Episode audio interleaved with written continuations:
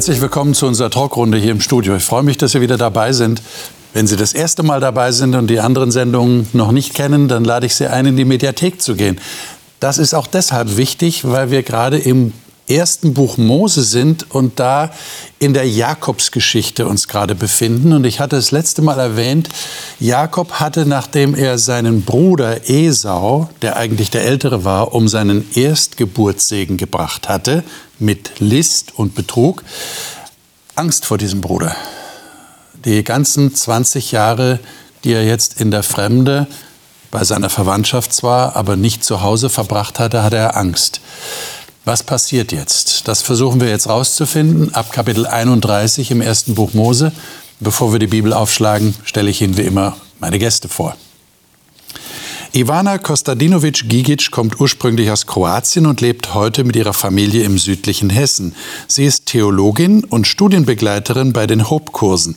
Sie sagt, die Bibel sei nicht bloß ein Buch für sie, sondern durch sie spreche der Vater im Himmel zu ihr.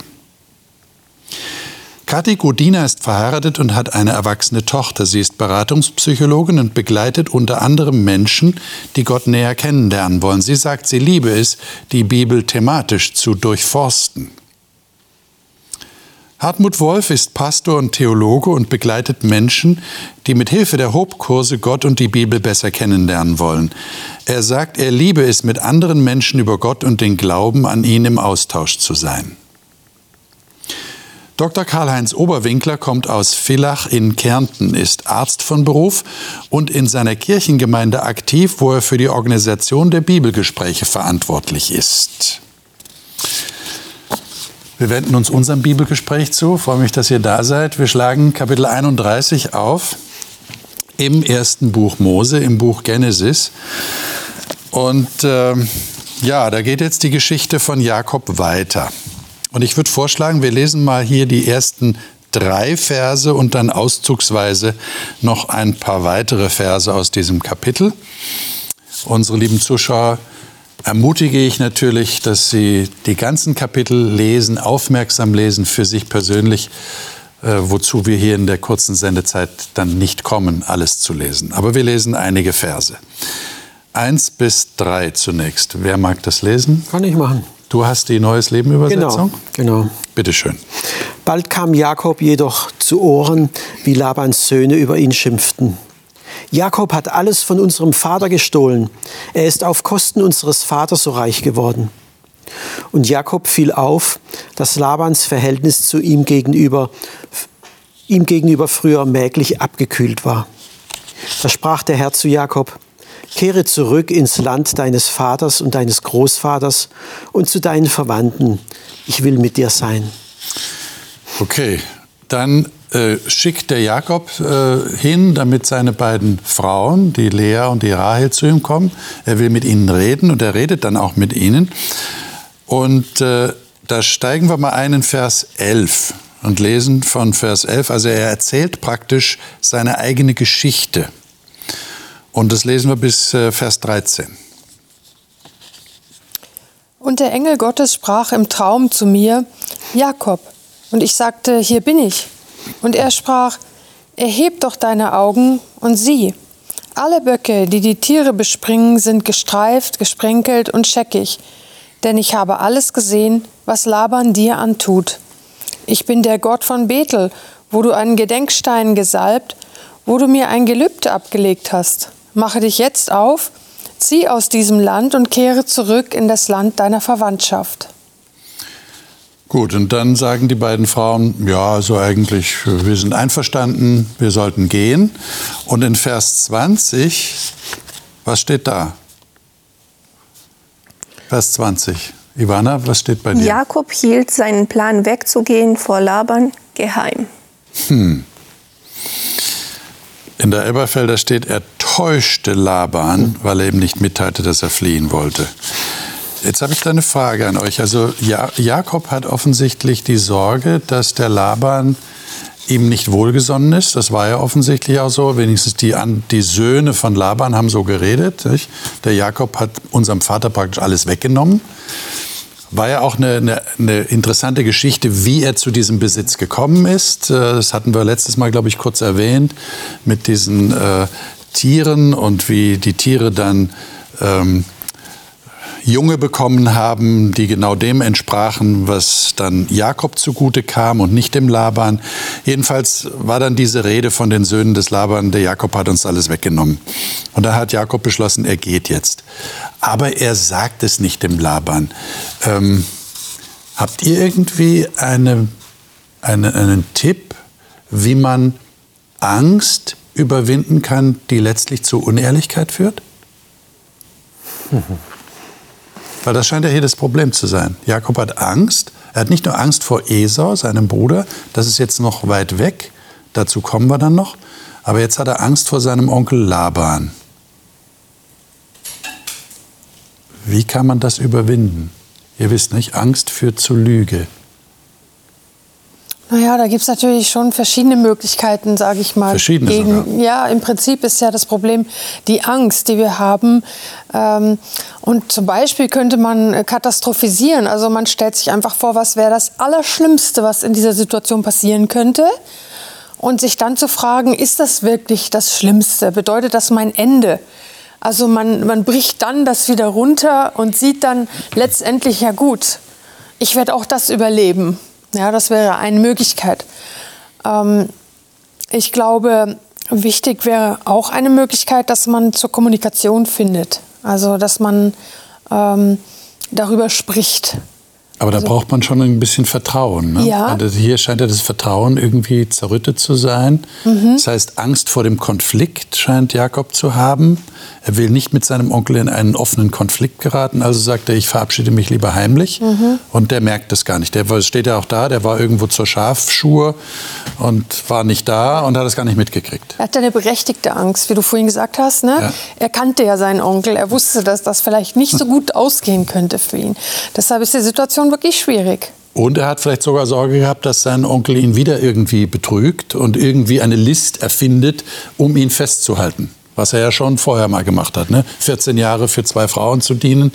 Ivana? Aber er hat wahrscheinlich auch vergessen, dass, was ihm Gott gesagt hat. Mhm. Weil er hat ihm gesagt, kehre zurück ins Land deines Vaters und deines Großvaters und zu deinen Verwandten. Ich will mit dir sein. Hm. Also das Vertrauen in diese Worte. Einerseits vertraut er genug, um loszugehen, mhm. Mhm. andererseits nicht komplett, nicht bis zum Ende. Naja, sagen wir nicht, äh, Gott hat uns einen Verstand gegeben und den müssen wir auch einsetzen. Das heißt, Jakob hat jetzt gedacht, naja, also theoretisch könnte Gott das schon regeln, dass ich mit dem Laban nicht in einen Konflikt komme und der mich nicht wieder betrügt. Aber um auf nicht, Nummer sicher zu gehen, setze ich meinen Verstand ein und mache es lieber heimlich, dass der nichts merkt.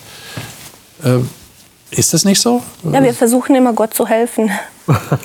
so irgendwie greifen wir immer in seine Pläne ein, weil wir denken, wir müssten da etwas selber tun.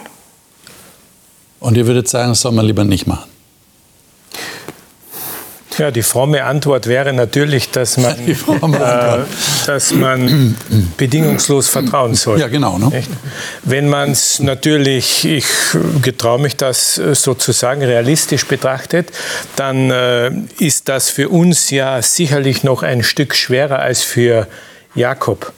Denn bei Jakob lesen wir immerhin an mehreren Stellen, dass Gott sich in irgendeiner Form direkt an ihn gewandt hat.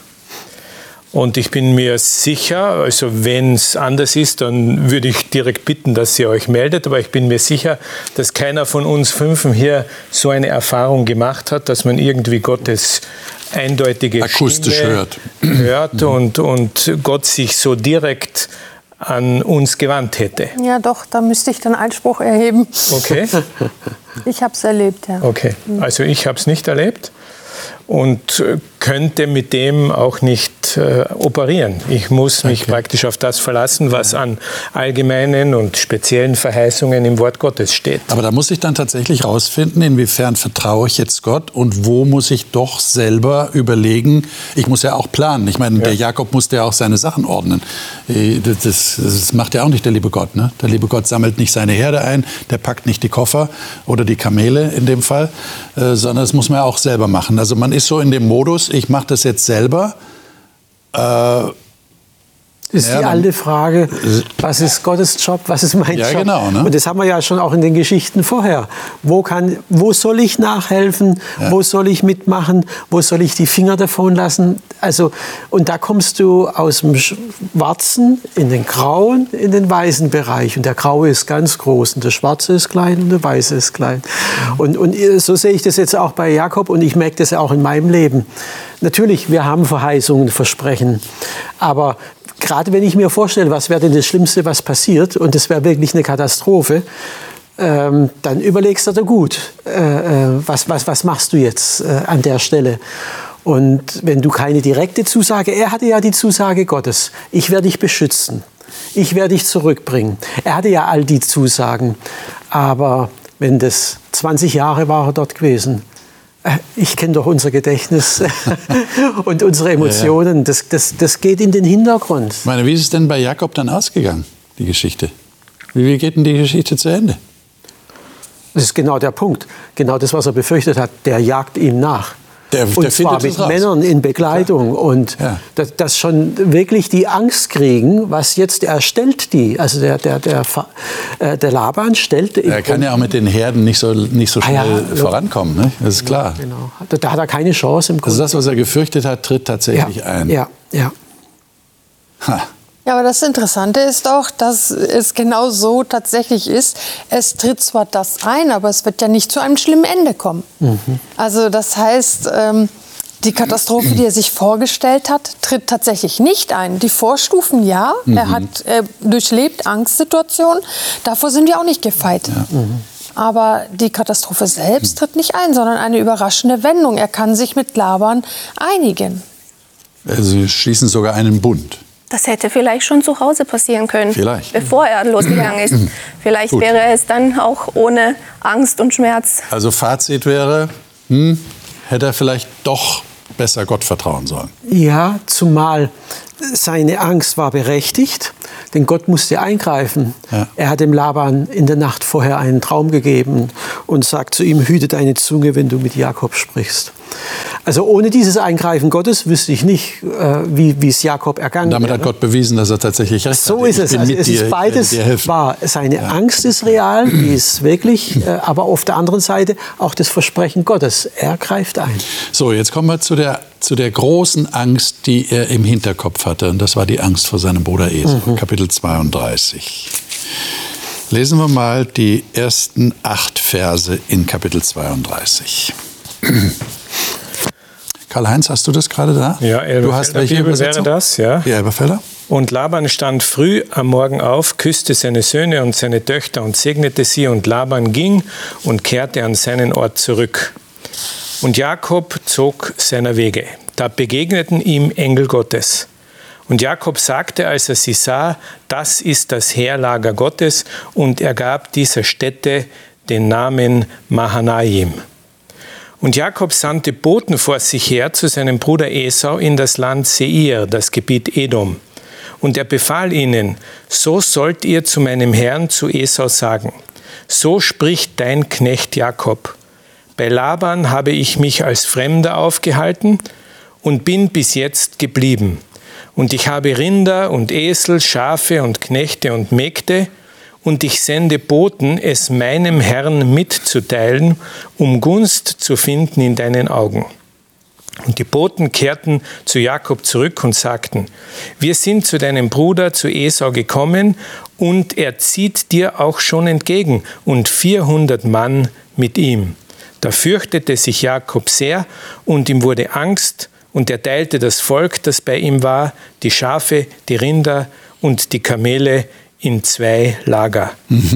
Also da versucht er strategisch jetzt äh, zu denken und sagt nicht, das wird er dann weiter erklärt ab Vers 9.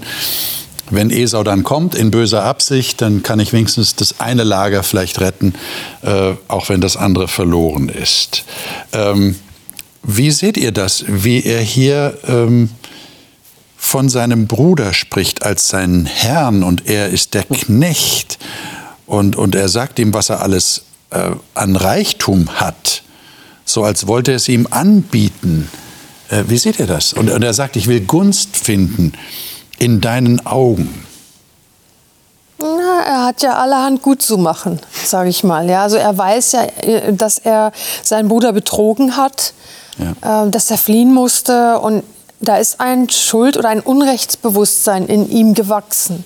So klingt es für mich, weil das ja am Anfang nicht so äh, da war, ja. Und da in dem Moment äh, ist ihm vielleicht bewusst, dass dieser Bruder jetzt sein Richter sein darf eigentlich. Also so würde ich es hm. formulieren, ja. Der hätte jetzt die Möglichkeit, Rache zu üben mit Recht. Oder? Ja, ist das jetzt ein anderer Jakob? Wie, wie kommt euch das vor? Einer, der so eher, ja, immer noch ein schlechtes Gewissen hat? nicht so auftrumpft und sagt, äh, schau, Gott hat mich gesegnet und offensichtlich war das richtig, was ich gemacht habe. Hm. Ich habe den Erstgeburtssegen, du siehst ja, was mir alles geworden ist. Nee, sondern äh, er, er, wirkt bescheiden hier, oder? Oder ein wie Jakob, seht ihr das? Ein Jakob, der nicht mehr der Erste sein muss. Ein Jakob, der jetzt auch zufrieden wäre, wenn er ein Diener, ein Diener wäre, aber am Leben bleiben würde er und seine Familie und alles, was er hat. Ob das jetzt von Herzen kommt oder Berechnung ist, aus Angst, ist jetzt noch mal dahingestellt. Traust du dem Jakob nicht wirklich über den Weg? Naja, also es geht um sein Leben und seiner ganzen Familie. Äh, er versucht jetzt das zu machen. Er hat ja nicht mehr viele Optionen an der Stelle. Und er versucht das zu machen, was sinnvoll ist äh, Deeskalation. Und es geht nur nicht, in, also würde er jetzt überheblich, dann würde der ganze alte Konflikt wieder äh, äh, hochkommen. Also wenn er auf der Art und Weise äh, äh seinem Bruder entgegenkommen würde, wäre es aus. Ne? Schließlich ist es jetzt der Jakob, der auch sehr viele Jahre als Diener verbracht hat. Ja, genau. Also Stimmt, da hat ihm das erstgeborene Recht nicht so viel geholfen. Ja. Mhm. Trotzdem so ganz verändert finde ich ihn noch nicht, mhm. weil ähm, in Vers 2 haben wir gelesen, da begegneten ihm Engel. Ja, also er, er, wendet sich ab, er macht sich jetzt auf den Weg und es begegnen ihm Engel. Das ist interessant, wird ja nicht ausgeführt, was das für eine Begegnung, Begegnung war. Aber trotzdem kommt sofort diese Angst wieder. Ja? Also Gott schenkt ihm eine so schöne Ermutigung auf dem Weg und dennoch hat Jakob gleich wieder Angst. Also sein Wesen ist noch dasselbe, finde ich. Er versucht jetzt schon irgendwas besser zu machen. Und er versucht seinen Bruder irgendwie zu besänftigen, ja. weil er berechtigte Sorge hat, äh, da passiert jetzt irgendwas. Und jetzt äh, kommt ja diese besondere Begebenheit, und die wollen wir wirklich aufmerksam lesen, ab Vers 23. Äh, und zwar 23 bis Vers 33. Lesen wir mal diese elf Verse. Wer mag das mal lesen? Ivana, hast du es gerade bei dir? Ja, du hast äh, 23 bis 33. Bis Schluss. 33, die Neues Leben Übersetzung. Mhm. In der Nacht stand Jakob auf. Er nahm seine beiden Frauen, die beiden Sklavinnen und seine elf Söhne mit sich und überquerte den Jakobfluss an einer Furt. Auch seinen gesamten Besitz brachte er über den Jabok. Dann blieb er allein zurück. Da kam ein Mann und kämpfte mit ihm bis zum Morgengrauen. Als der Mann merkte, dass er Jakob nicht besiegen konnte, gab er ihm einen Schlag auf sein Hüftgelenk, so dass es ausrenkte. Dann sagte er, lass mich los, denn der Morgen dämmert schon. Doch Jakob erwiderte, ich lasse dich nicht los, bevor du mich gesegnet hast. Wie heißt du? fragte der Mann. Er antwortete, Jakob. Du sollst nicht länger Jakob heißen, sagte der Mann. Von jetzt an heißt du Israel. Denn du hast sowohl mit Gott als auch mit Menschen gekämpft und gesiegt. Nenn mir deinen Namen, forderte Jakob ihn auf. Warum erkundigst du dich nach meinem Namen? fragte der Mann. Dann segnete er Jakob. Jakob nannte die Stätte Pnuel, Angesicht Gottes denn er sagte, ich habe Gott von Angesicht zu Angesicht gesehen und trotzdem bin ich noch am Leben. Die Sonne ging gerade auf, als er Pnuel verließ. Wegen seiner Hüfte hinkte er. Bis heute essen die Israeliten nicht den Muskel über dem Hüftgelenk, weil Jakob auf diese Stelle geschlagen wurde. Darf ich mal ganz kurz äh, eine, eine Kleinigkeit bemerken? Bei mir steht hier, denn ich habe, von, äh, habe Gott von Angesicht zu Angesicht gesehen und meine Seele ist gerettet worden. Ja, ja das ist die Elberfelder. Ne? Mhm. Ja. Äh, eine geheimnisvolle Begebenheit. Ähm, Habt ihr euch schon die Frage gestellt, warum Gott hier mit Jakob kämpft? Was, was passiert hier? Der ist da alleine am Fluss. Seine ganze Entourage hat er vorgeschickt. Die ist schon über dem Fluss, sozusagen schon als Vorhut. Die wähnt er in Sicherheit. Und jetzt bleibt er allein zurück. Und plötzlich, plötzlich, wie aus dem Nichts, erscheint ein Mann, wird hier gesagt, der mit ihm kämpft. Aber der Rest der Geschichte macht ja deutlich, es muss hier um ein, ein himmlisches Wesen gegangen sein. Er sagt ja, Gott, ja, ich habe Gott von Angesicht zu Angesicht gesehen. Der Mann sagt zu ihm, du hast mit Gott und Menschen gekämpft. Was, was ist das? Was macht Gott hier? Naja, es ist Nacht und eine sehr einsame Stelle und plötzlich taucht ein Mann auf. Ich meine, was sieht man da? Also wenn nicht gerade Vollmond oder sonst irgendwas ist damals, ich gehe davon aus, dass Jakob sofort in die Verteidigungshaltung gegangen ist. In seiner Angst vielleicht vermutet auch ein Spion von seinem Bruder, was weiß ich an der Stelle. Oder sein Bruder selber, aber oder, das hätte er wahrscheinlich schnell gemerkt. Genau, genau. Und, da, und da, da ist man sofort in den Ringkampf. Zwei Männer, die nicht wissen, wer ist der andere. Also so hat sich das wahrscheinlich Jakob vorgestellt gehabt an der Stelle. Was macht er überhaupt hier in der Wildnis? Der, der, der muss ja gewusst haben, dass Jakob hier ist. Also äh, guck mal, dass du da auf Nummer sicher gehst. Und ich denke, da, da geht Jakob dann rein. Und dass Gott das macht, äh, das ist natürlich eine spannende Geschichte, weil es ist eine meiner Lieblingsgeschichten, muss ich sagen, weil ich öfters Leute gehabt habe, denen hat es unglaublich geholfen, dass Gott so richtig real mit uns Menschen kämpft. Sie sagt, das haben sie sich auch mal gewünscht. Ein Ringkampf mit Gott. Ja, aber wundert ihr euch nicht, dass Gott nicht siegt? Äh, äh entspricht das eurer Vorstellung von Gott? Hm. Ich meine, es ist Gott. Mhm. Und er kämpft mit einem, einem Mann, mhm. der äh, nicht der große Jäger vor dem Herrn ist, nicht? haben wir in der Geschichte, in der Jakobsgeschichte erfahren, sondern Esau ist derjenige, der auf die Jagd geht und das Wild erlegt. Und der Jakob ist der Sittsame, wurde gesagt, der ist zu Hause. Heute würden wir sagen, so Schreibtischmensch vielleicht, ja. Was ja wahrscheinlich auch nicht wirklich stimmt, ja, äh, der Vergleich. Aber trotzdem, er war jetzt nicht so der, der große Held. Aber genau deswegen, glaube ich, ist es passiert. Also es wäre so die einzige Erklärung, die mir bis jetzt sinnvoll äh, erscheint. Gott kennt diesen Jakob, der so zerfressen ist von Angst. Ja, also er, er, ist praktisch hineingeschoben worden von seiner Mutter in eine Rolle und seitdem ist er in permanenter Angst unterwegs. Und für mich ist das hier so ein bisschen, als kämpft er gegen diese Angst. Und Gott lässt ihn siegen, damit er seine sein Selbstbewusstsein stärkt, damit er sagt, du kannst siegen. Schau mal, du hast sogar mit mir gekämpft. Letztendlich siegt ja Gott. Ja, Aber er sagt, schau mal, du hast sogar das geschafft. Mhm. Ah, du meinst, der Stärkere ist gnädig und lässt den anderen siegen. So wie der große Bruder, der den kleinen Bruder beim Spielen gewinnen lässt, damit der nicht heult. Ja, aber wenn ich jetzt weiß, dass der große Bruder wirklich die Kraft hätte, um mich klein zu machen, dann baut mich das trotzdem auf, wenn der anerkennt, du hast gut gekämpft. Ja, also ich, ich, kann, ich kann nicht nachvollziehen, was jetzt der Jakob genau äh, davon gehabt hat, um das mal so auszudrücken, außer diesen Segen. Äh, ich für mich kann, die, kann nur versuchen, diese Begebenheit gleichnishaft zu deuten.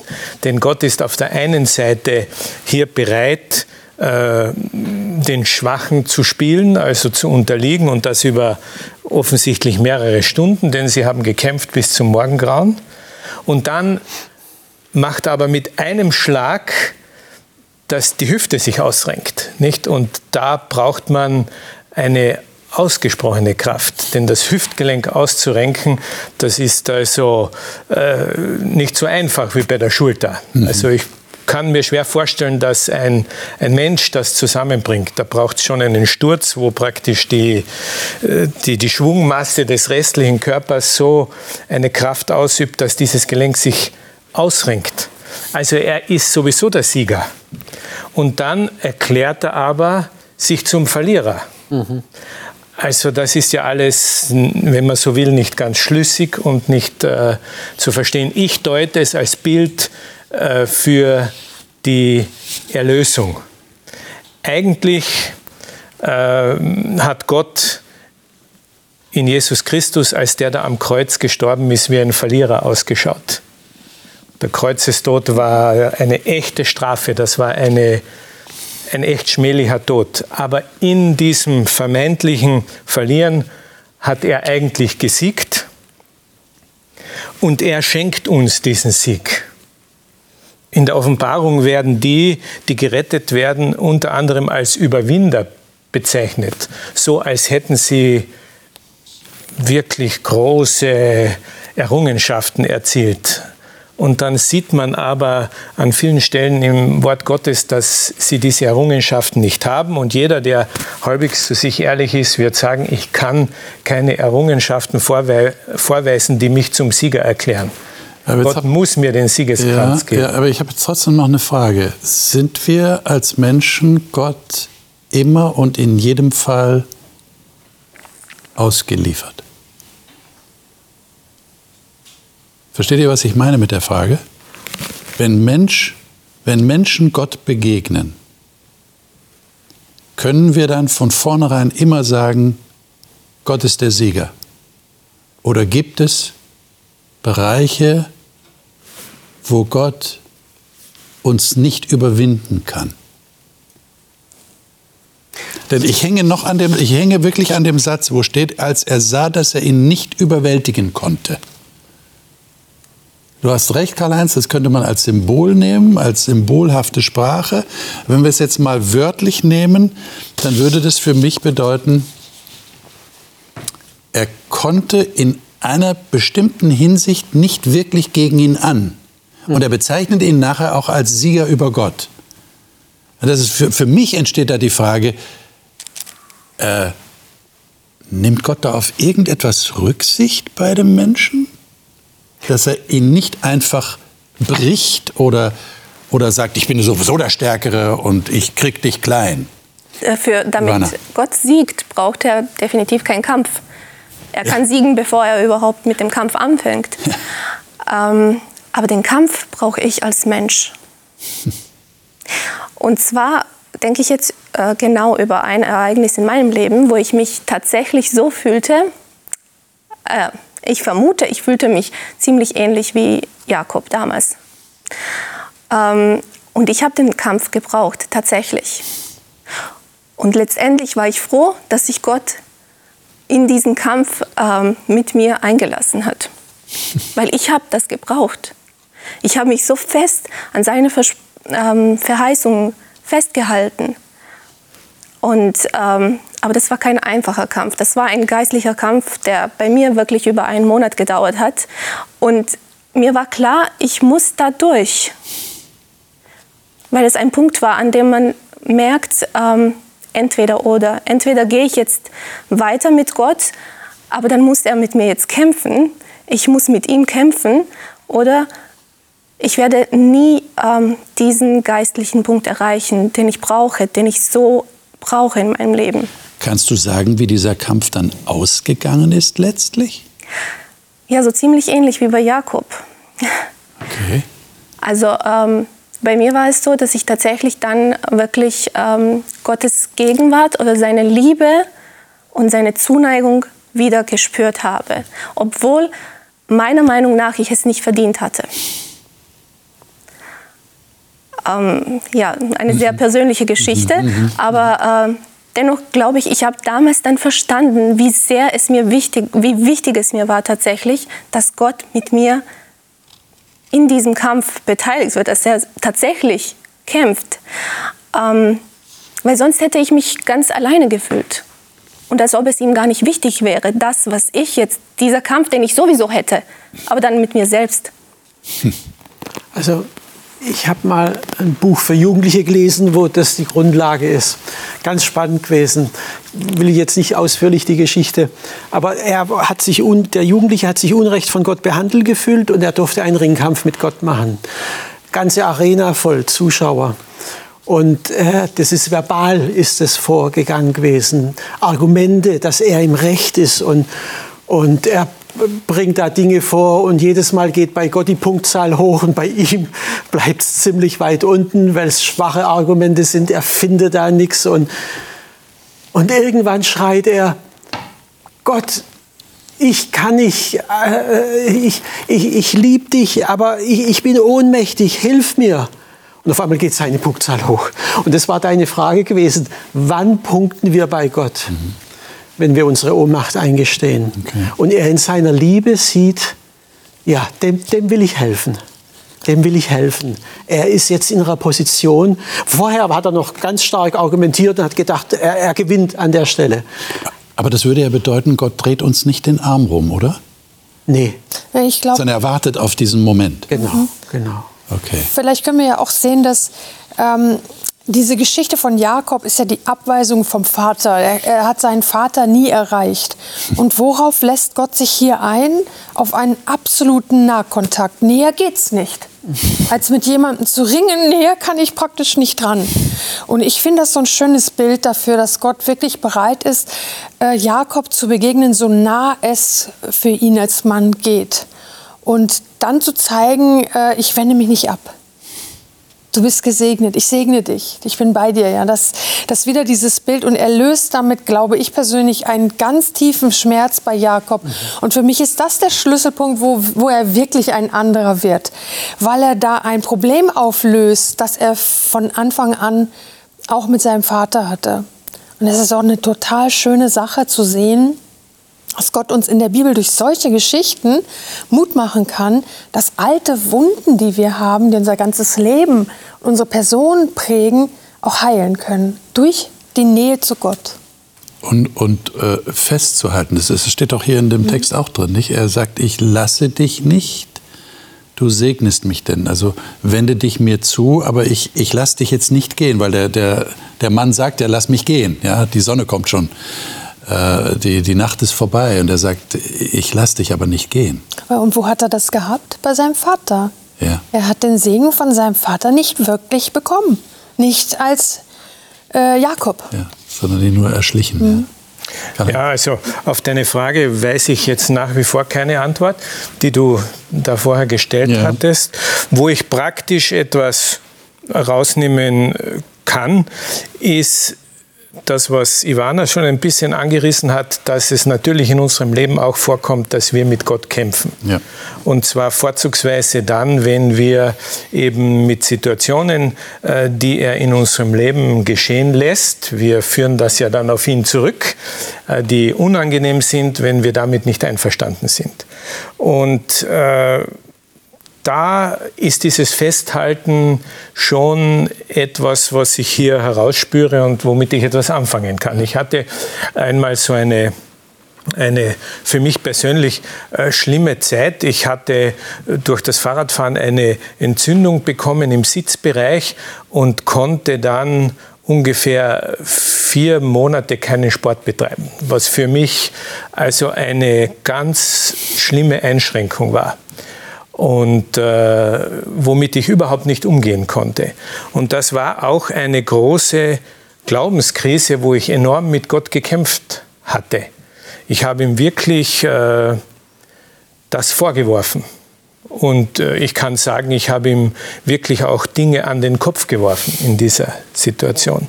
Also das wäre für mich so ein Bild äh, dieses Kämpfens, und in so einem Moment, das ist das einzige Fazit, das ich daraus ziehen kann, auch wenn ich heute noch nicht weiß, welchen Sinn das alles hatte, ist, dass man irgendwann an dieser Gabelung steht, lässt man jetzt die Sache mit Gott komplett fallen, mhm.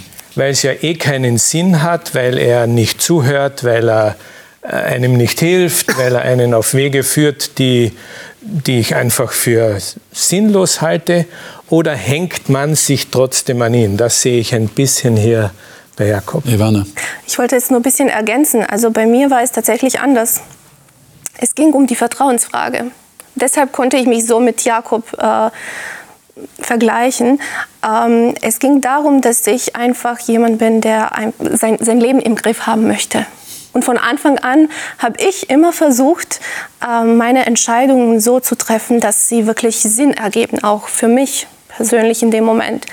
Ähm, ich habe Theologie studiert Und das hat Gott, äh, das ist eine lange Geschichte leider, aber er hat tatsächlich auch äh, eine Krankheit in mein Leben gebracht und so einiges, bis ich mich dann tatsächlich, bis ich wusste, ja, Gottes Wille ist, dass ich Theologie studiere und ich habe nicht viel nach vorne sehen können. Ähm, dann kam ich nach Deutschland, hatte ein ganz normales Leben, Mama von zwei Kindern zu Hause und so weiter und so weiter. Ähm, irgendwann stand ich aber an dem Punkt, wo ich merkte, ähm, ich habe schon alles geplant, was ich im Leben erreichen möchte oder wo ich landen möchte, wie, es, wie mein Leben gehen soll. Und ich habe Gott zu wenig Platz, zu wenig Raum in meinem Leben gelassen. Zu wenig. Ähm, und da kam dieser Kampf. Da kamen noch einige Sachen dazwischen, aber als dieser Kampf dann kam, hat er mich insofern bereichert, dass ich am Ende tatsächlich Gott so vertraut habe, dass sich mein Leben komplett, wie sagt man das auf Deutsch, auf Kopf gestellt hat.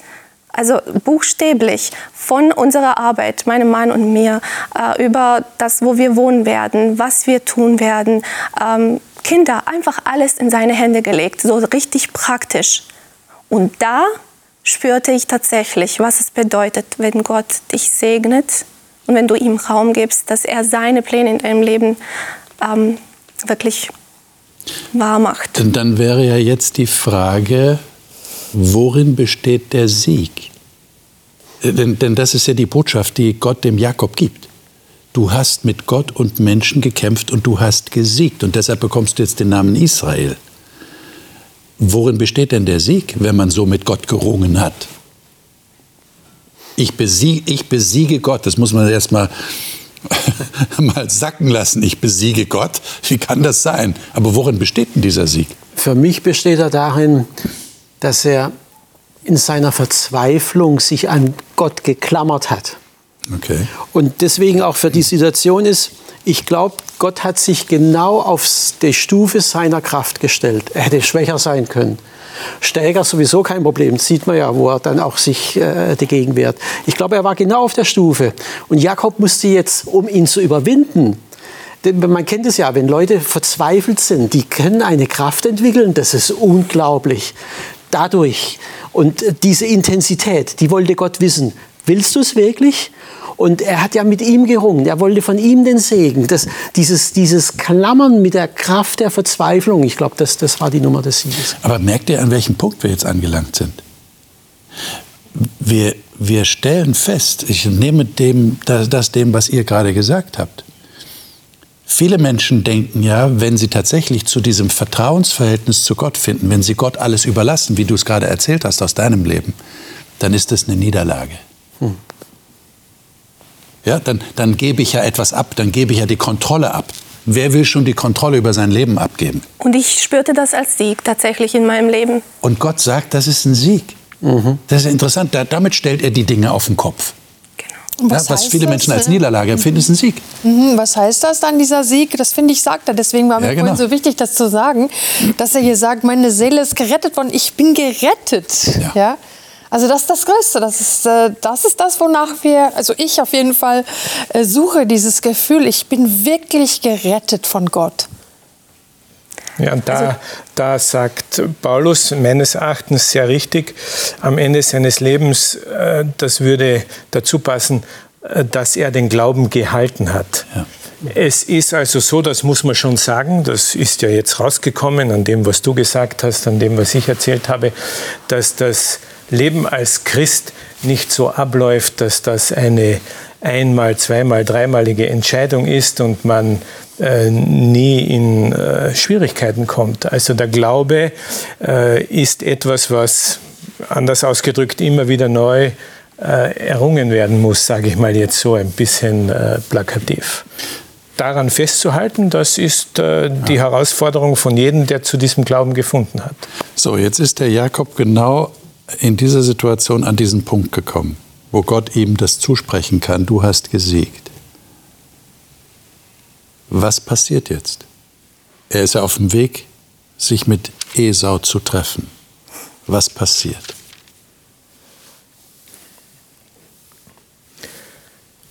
Ja, also wir sehen, äh, wenn man das weiter studiert, dass natürlich das nicht das Ende aller Probleme war. Er hat noch immer gewisse Ängste, denn er stellt diese Marschordnung ähm, mit der sein ganzer Trost da äh, Esau entgegenzieht, nach einer gewissen Ordnung auf, wo man sieht, dass was ihm am wertvollsten war, Rahel und äh, seine Kinder waren ganz am Ende. Das heißt also, er konnte noch nicht, noch immer nicht so vertrauen, dass er sagt, jetzt gehen wir ihm einfach entgegen ohne irgendetwas. Also das nur als Fußnote. Ja, ja. Aber das Schöne ist, dass dann zwischen diesen beiden Brüdern und vielleicht kommt ein bisschen zu kurz in der Geschichte äh, auch Esau eine Versöhnung möglich war. Und dazu gehören immer zwei. Das heißt, Gott hat in diesen 20 Jahren, so sehe ich das persönlich, auch an Esau äh, stark gewirkt. Das wird uns in der Bibel nicht berichtet, aber er war trotz seiner Überlegenheit, die er in diesem Moment hatte mit den 400 Kriegsleuten, zu einer ganz bedingungslosen Versöhnung bereit. Es äh, kommt nie, wenn man das liest, dann, das können ja die Zuseher auch nachlesen im nächsten Kapitel 33, äh, hat man nie das Gefühl, er spielt mit verdeckten Karten, äh, mit doppeltem Boden, sondern das kommt vom Herzen. Sie weinen beide, als sie sich da treffen und umarmen. Und, das Spannende ist, hier wird nicht einem Traum berichtet, wo Esau gewarnt wird, ey, wenn du und so weiter. Ist nichts da. Ich glaube, es war die Demut und die Liebe, die jetzt Jakob hatte, die auch in dem, seinem Bruder etwas geweckt hat, wo er sagt, Mann, äh, ich denke, der, Hass, der hat nicht umsonst 400 Mann mitgenommen. Also ich denke, da war, da war schon noch irgendetwas gewesen. Aber er sieht seinen Bruder, wie er sich da demütigt. Hey, du bist mein Bruder. Und da, da, da könnte ich mir vorstellen, okay, da hat die Liebe gesiegt am Schluss.